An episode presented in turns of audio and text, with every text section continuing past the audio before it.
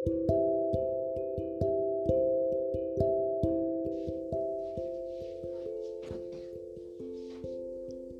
evening, teacher. My achievement. I have won a medal. I have been a teacher. I have had a son. I have managed to finish my university. I have managed to record a DX. I got good marks on the exam.